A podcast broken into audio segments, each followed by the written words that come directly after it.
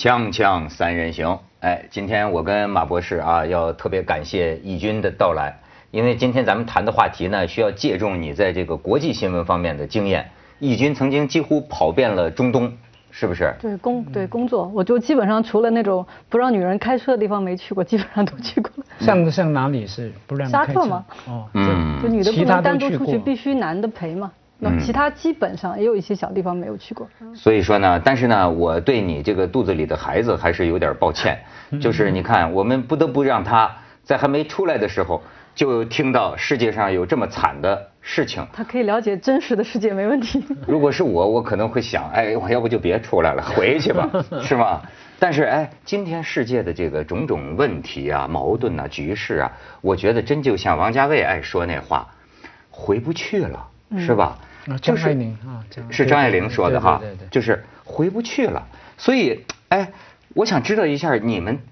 听到这个信儿，就巴黎的这个流血巴黎啊，呃，你的第一印象，我最近对意识流比较感兴趣。第一个这个消息打到你的之后，你脑子里涌现的第一个，你比如说你像说这个，你记得咱说这个李敖，嗯曾经上次九幺幺的时候，他老是夸耀，他当时正在做节目，嗯他第一个消息传过来，他就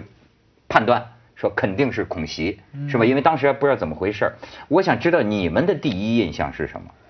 我肯定是恐袭了，当然也是。但我的，你知道上次九幺幺的时候，我一个朋友就说他第一个印象，他是一个美国人，就哭说这世界再也不一样了。然后我当时第一个印象就是，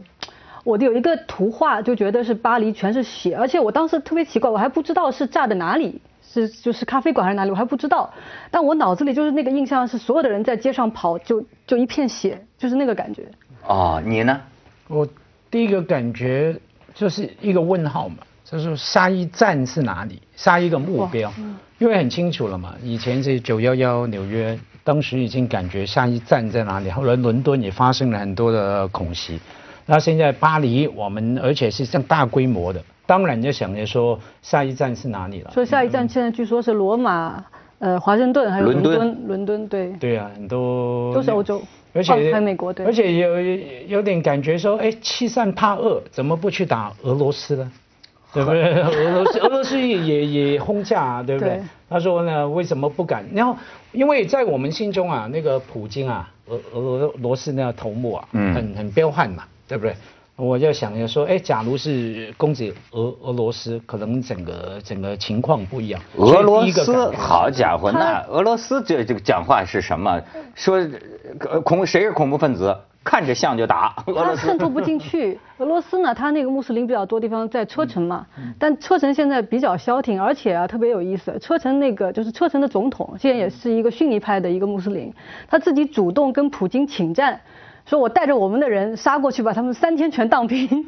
哎，但是你说，嗯，对，你说普京，我还想这两天这个什么国际峰会上，哎，你说挺有意思，我老觉得美国人也挺冤的，对吧？打了半天，不是不是不是，美国这么多年一直在打呀，但是怎么人家俄罗斯一出手，一空袭，感觉好像博得的这个影响和声势啊，感觉风头全给俄罗斯普京抢去了。不然后普京这这这两天在峰会上说，跟这个好多国家的就说嘛，说这个 ISIS 控制的这个地区，他就说他们的这个财钱，普京就开始教训了，就是说我们不说出是哪个国家，但是他们的钱来自于就在座的好几个这个国家，而且说四五千米的高空，呃，俄罗斯拍下的照片。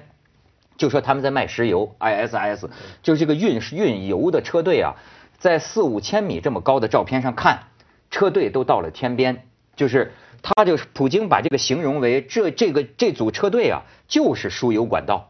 这就是他们一个财富之源。确实有消息说呢，这个西方在一开始的时候，对于这个 IS 他们没有持一个特别果断否定的这个态度，因为那个时候他们主要目标是想倒叙利亚那个总统，呃，那个巴沙尔。那么所以呢，看到哎有一帮坏人在那里，好像跟他也过不去，就让他们先先看看吧。然后他卖石油，他们也有些国家据说还买了他们的石油，确实。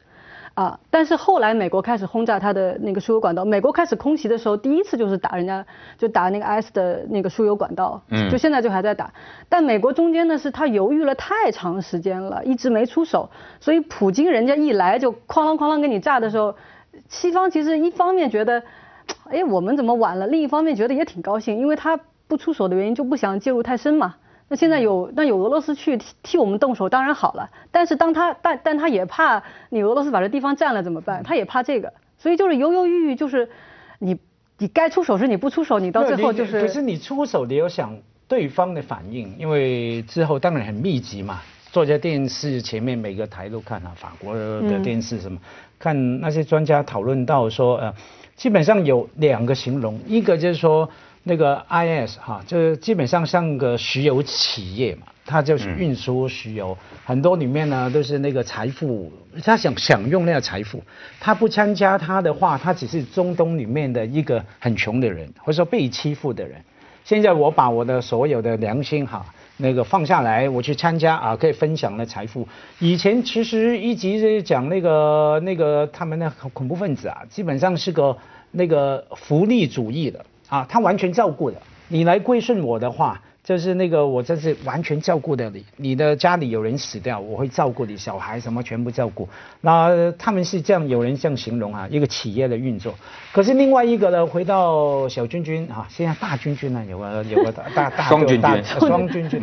就是说说他因为啊，他可能更高兴，你越多人出手，他更高兴。这是从宗教的角度看，因为呢，他们至少嘴巴里面说的是信奉最古典的《古兰经》的说法。好，就是说，OK，我现在期待什么呢？期待终极一战。对的，对。他们相信说一定有一战的，一战是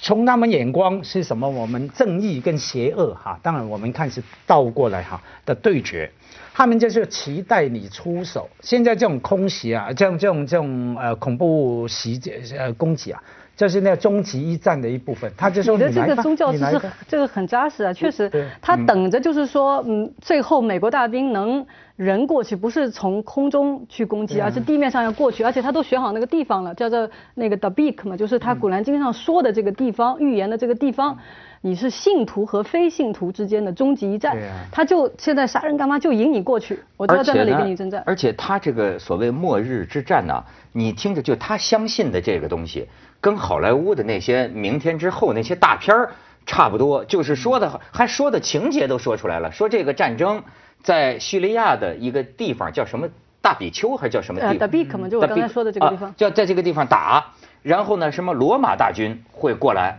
然后最后什么就会对方呢就会打领导人也死了，然后打剩下五千个战士，然后要躲到什么树后头之类的，而且说对方呃最后的一个能够终结这一切的是一个穿白衣服的，就像那个家辉一样穿白衣服，骑着白马的从东方来的一个首领。哎，这个那不是圣经里边就是说，就骑着白马的那个有个人叫死亡，不是有这样的古兰经和圣呃古兰经和这个圣经很多地方是相通的，他们的故事好多都是同源，包括那个伊甸园什么全部都有。是这个伊斯兰教是承认基督教的先知和犹太教的先知，就是摩西还有那个耶稣，他们都认为是呃不同时间这个这个是呃这个是安拉在在地上的这个先知，他们都承认。但是呢，我们的这个穆罕默德是最后一个。和最完美的一个，就集大成者，不是这样子。因为我开白，故事都差不多。我开白车可以吗？白马。行，到时候就派你去。他们会找我，我坐着等他们中奖嘞。你看家辉当时看到这个事情，他看好多个这个电视屏幕，对吧？我跟他相比，反映我就是新一代，我就是看朋友圈我就哎，我不得不承认，就是这次巴黎的这个恐袭啊，他呢。你使得我这个过去啊，对 ISIS 甚至包括伊斯兰教都懵懵懂懂的人呐，在这几天之内一下子阅读了大量的关于这方面的这个文章。你比如说，我估计咱们当中大多数人连 ISIS 这名字也说不全，也不知道什么意思吧，对吧？而且，呃，你看在微信朋友圈里有一个这个流传率非常高的文章。据说是这个《大西洋月刊》发出来的，对，之前发过特别长的，就叫 ISIS 要什么？对，这篇文章呢，我到现在都没看完。但是他的意思就是说啊，就是说美国这帮人从少将到奥巴马，一直就没闹清楚 ISIS 的意识形态，对的，一直就是把它看不看不清它是个什么。那么他提出的主要观点就是类似于像你说的。实际上，他控制的这个这个疆域啊，他们说现在比英国领土面积还大。就是哎，我们可以看看相关的照片啊，现在导演可以看一些。那这是呃巴黎了，你看巴黎人在这个弹孔插上了鲜花，再看这是在这个啊巴黎人嗯在在在献花啊，这个是在凯旋门。凯旋，你看凯旋门后边打出这个红、呃黄、蓝这个呃国旗，法国国旗的这个颜色，哎，然后你再看下边，哎，这个是什么呢？其实当年法国呀是仅次于英国的第二大殖民帝国，但是它殖民的地方，你看主要在非洲，北非对，在在北非，所以说这个法国 其实跟伊斯兰地区啊这个关系是很深的，渊源很深。对，你再看下边，哎，这个就是我说的。就是说，这个所谓伊斯兰国，你看它绿的，这是国外媒体画出来的，它的控制范围，咱们叫控制范围，他们自己就觉得这就是他们的国了，他国家了，而且他的国家现在有行政、有法律系统，完全说是还有幼儿园呢，就说要回到公元七世纪时候的社会形态。呃，你看啊，但它很关键，那呃那个巴格达没有站下来吧？对，他这个巴格达对他们特别关键，就他是什么意思呢？就是他其实啊，这个这个这个伊斯兰教的文明在十公元十三世纪的时候，蒙古人把当时的阿拉伯帝国的中心，就是这个巴格达给破了，破了以后把他们的那个哈里发杀了。从那以后呢，这种文明就不断的受到这个外敌这个入侵，而且呢，把哈里发这种继承制度，就从最早先知这个一脉相传，我是一个政教合一宗教逊尼派权威的这个制度给停了。那么之后呢，这个蒙古人之后就是谁呢？近代史上，英国和法国，嗯，再以后呢是以色列，又把他们的那个耶路撒冷圣地给占了。再到本拉登那个时候，一看到美国大兵开着坦克，哗，到了我们有麦加圣地的阿拉伯半岛，咵就这样来了。而且这个沙特王室还给让路了，对吧？都很高，都都很开心嘛，去打萨达姆。哎，这个对他刺激特别大，就是什么呢？我们的这个圣地，我们的一片纯净的土地被人给占了。那么我们知道，就是说，现在这就是现在这个领导人，他不是叫。那个巴格达迪对那个巴格达迪嘛，他是一个假名字，是他自己取的，是什么意思？他现在就是自称哈里发了。哈里发，哈里发因为哈里发这个制度从那个时候十三世纪断掉，就一直差不多到呃在奥斯曼土耳其帝国少很后面有过一段时间，但是其实就算废了吧，就到他这八百年以后，到他这块儿，他自称说我把它要恢复了。伊斯兰正统，而且我跟那个那个基地组织是不一样的，基地组织打半天是一游击队，我有根据地啊。我这地方占了，而且就是古那个《古兰经》里面曾经说到的我们阿拉伯帝国的这个中心地带。那么他的名字取名字叫那个巴格达迪嘛，就是叫巴格达人，其实不是他真名。他就讲我要在蒙古人把我们打败的那个巴格达重新恢复我们的光荣。对，但是他用的是 AK 四十七 现代的武器。咱们，哎，那我有个女朋友，她的老公是法国人，所以呢。但当然，这夫妻俩都是这个钟爱法国。你看他发的这个朋友圈，就这个事儿，来引用了《纽约时报》。哎，你知道《纽约时报》上次九幺幺第二天，《纽约时报》标题是什么？嗯，说是第三次世界大战爆发，是吧？然后这次《纽约时报》比较抒情，《纽约时报》就说法国拥有世界上所有的宗族狂热分宗教狂热分子所憎恨的。呃，他列列举咱们印象中的法国。说生活中的点滴都能成为愉悦的理由，早晨咖啡和涂着黄油的牛角面包，连一群美女在街角自由的笑声，刚出炉的长棍的香味儿，和朋友分享一瓶葡萄酒，卢森堡公园孩子们嬉闹。我们可以不相信任何宗教，无所谓卡路里，找炮友，吸烟，搞婚外恋，悠闲假期，随手就可以读一本书，免费去学校接受教育，打闹，爽朗的笑，甚至吵架。我们嘲弄所有的权势政治人物，不去想身后事。这个世界上没有任何一个国家比法国更懂得生活的含义。就是上次查理周刊的事事以后，我就看到过那个，就是写那个，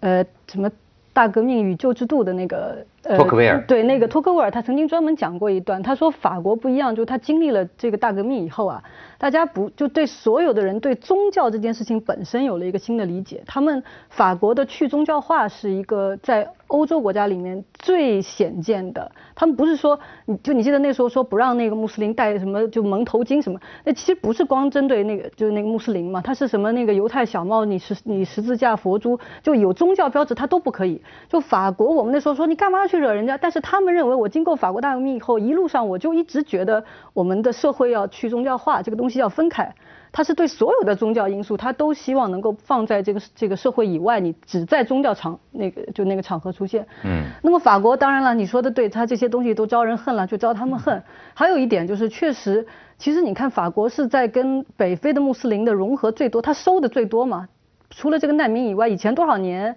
去法国，你是你你要去一个什么什么那个水果什么水果摊呢？干嘛的？都是那个阿拉伯人，那个北非阿拉伯人在卖东西嘛。有百分之十的穆斯林。很多，对，很多。那英国跟他不一样呢，英国是南亚穆斯林居多，这个亚洲穆斯林呢，它相对来说这个好像还温和一点。哦。当然那里也发生过一些事情，但是都是从外面来的嘛。但法国就是接收的北非阿拉伯穆斯林特别多，所以就是跟他们其实融合的是。最深入、最有机可乘，而且不止百分之十吧，整个法国是百分之十，好像巴黎高达百分之三十五到四十。那个，对，我在巴黎可以讲阿拉伯语的，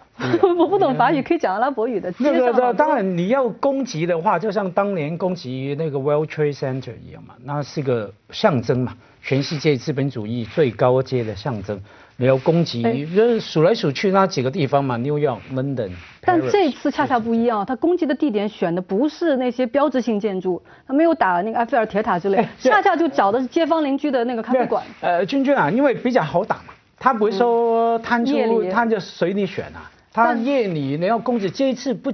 重点不在于说他找到那个象征，他象征就是法国嘛，巴黎嘛。重点是说他铺开整个铺开整个战战线。而且是今天的消息说，哎，整个整个线路出来了嘛，非常国际化的，就是说策划，呃呃，没有发动是在叙利亚，organize 就是组织起来是在比利时，嗯，然后是由什么另外的人哈，整个整个国际串联的。但是他这次还是强调是对于一次生活方式的袭击。他找的那些地方是歌剧院、是咖啡馆等等。生活方式的对他这个就讲到，就你刚才说的，就你不符合《古兰经》的这些西方腐朽的生活方式。你刚才说到，就是为什么这个伊斯兰国跟之前的恐怖组织他们都不一样？他们到底要什么呢？你像本拉登那时候，他还有一块遮羞布，他就老说我发动九幺幺是因为巴勒斯坦人受到了不公正待遇，对吧？嗯。尽管巴勒斯坦人说你别打着我们的名义，那他还要讲这个事情。但是伊斯兰国，你听到他提到过什么巴勒斯坦人吗？没有啊。它是完全是一个意识纯意识形态的对立，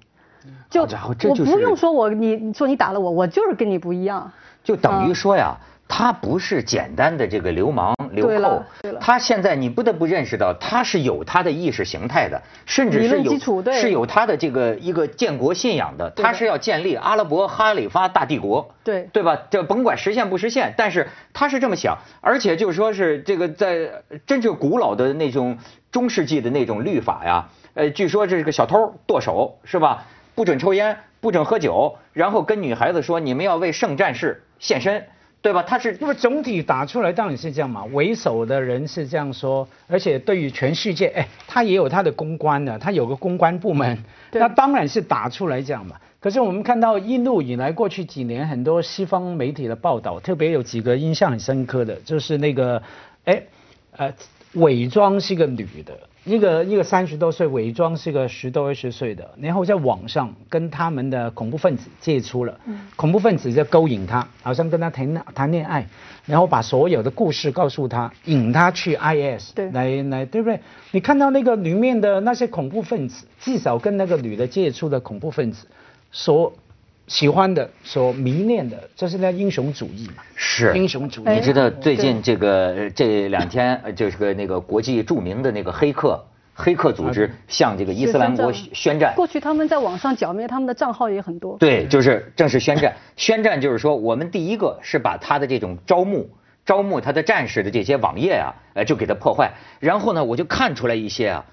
太时尚了，怪不得能吸引好多年轻姑娘。西方的那家伙简直就是好莱坞那个英雄造型啊！啪，这个高清图片就是。招募，怪不得就很多年轻人就要去参战呢，就是。德国有一个那个那个摇滚歌手嘛，被他们给招募了，所以他们就针对德国地区专门用德语方那个人讲的话，都都都特别的，就是他的这个这个这个这个营销手段是很现代的。然后你刚才讲到一个英雄主义，这说的特别对，因为你记得就是有一个人写那个叫群众运动呃群众运动圣经的那个人，呃那个霍佛吧，他就他就说过一句说让令人狂热的，他说不是因为贫穷。是因为挫败感，就一个人他有挫败感啊，你给他这个英雄主义的东西，他就特别容易去加入你。我刚不讲到吗？那个伊斯兰教从就是从十三世纪八百年就八百年前有的这种这个挫败感，八百年来一直都没有找到一块能够寄托他们理想的这个土地，所以这个人他一喊出来就是我，而且有了领土，我要实行这个伊斯兰教法等等，恢复古代的这种这种这个荣光。那好多那些生活在这个西方世界里面主流社会之外的年轻的这个穆斯林。他们一直有这种是二等公民的感觉的人嘛，哎，就吸引过去了，就觉得我到那边去做英雄了。但其实到那边，女的做性奴，男的洗内衣内裤，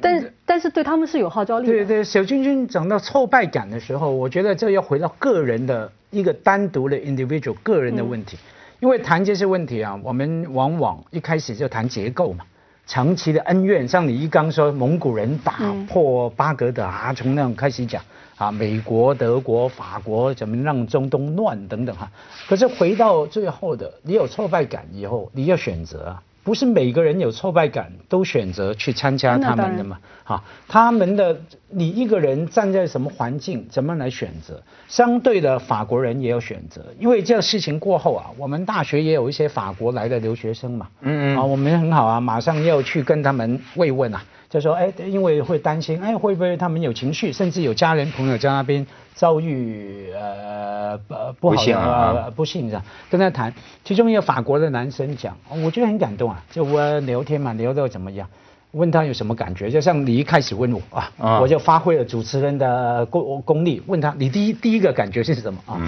然后他说，哎，讲了一个字，cost，代价，付出代价，什么意思呢？哎，我我觉得我听了蛮受用的，因为呢，这个事情一出来了，好多人就说，你看，活该，你收那么多难民，啊，里面有恐怖分子混在难民里面，嗯，那你之后敢不敢收？你要怎么对待难民？甚至呢，之后呢，呃，很代价很多意义的，比方说法国，你现在要面对，好，你人道，你要代价，不表示我不愿意付，我很悲惨这一次哈。可是我还是愿意付，因为我明白这是代价。可是相对呢，还有什么代价呢？现在我们都知道更往右转了。现在开始说了哈，要什么加强警察监控，什么这个监控。哎，我们老百姓也要付出代价，你要不要付？付什么代价？要让出自己的一部分权利。所以说，这就再次证明自由、平等、博爱，那有时候是要付出血的代价的啊！强。这 R S I S，我再给你看张图，嗯，人家这个还是当公司来经营的，就是财务报表，你看可以看财务年报，这是给他们的这个金主啊，就给他们钱的人，他要你看做这个报，就是他们今年干了多少事儿，嗯，制造了多少爆炸，是吧？这拿这些枪，你看这个里边的这个，对，这右边写的是一共实施了七千六百八十一次军事袭击，而且是不会相似吧？他啊？啊不会上柜 上市，他说那个年度报表嘛，就是他就是你看他就是在我就觉得是不知不觉之间呐，噔噔噔噔噔就成了这么一个做大。中东因为太多就这这一两就这两三年中间嘛，阿拉伯之春以后太多的权力真空，好多时候不是他厉害，我就我举个例子，在那个利比亚，他攻下了那个那个卡扎菲的那个老家，不是因为他厉害，而是当时他去的时候呢。他们他他老家的人跟现在那个那个利比亚的其他的人都不和，就是他拒绝承认那个新政权嘛，所以人家新政权也不来帮他，啊，然后那然后那老家的那个城市的人就觉得说，那反正我们不要这个新政权的，我们不如要一个呃这个 IS 呃呃这 ISIS。就把门开开，让人家进来。一进来发现不对啊，不让我们干这个，不让我们干那个。因为这个时候又又想又想请求那些新就新政权的人来救他，人家又不救你了。嗯，就这种权力真空，给他很大的机会去这个扩张。我看他那儿还有他的一个谱系，你看他这个呃就认祖归宗啊，他承认拉登。就是基地组织是他的一个一个算是一个祖师啊，然后接下来呢到谁呢？就是呃扎卡维，就基地组织的伊拉克那个领袖，那边非常凶残的那扎卡维。然后呢接接下来呢就是几个游击队领袖就到这个巴格达迪了。但是你看在他这个谱系当中啊。他没提现在那个扎瓦西里，现在基地组织那个扎瓦西里，他不认他了。所以有些文章就认为呢，这个现在基地组织那个扎瓦西里啊，好像跟他之间呢，因为他他本来就从他分裂出来，他们就不和嘛。哎。其实他从本拉登应该再往上去去去追溯，他精神领袖最早是那个瓦哈比派的那个创始人，就是要恢复最早的光荣，是那个十八世纪，然后是那个穆那那个穆兄会的那个库图，他是本拉登的，就是精神导师，他是这样一路下来，这个精神上一直叫喊着要恢复最远古的这个光所以最糟糕可恶的是蒙古，他当初打破那个巴巴格达的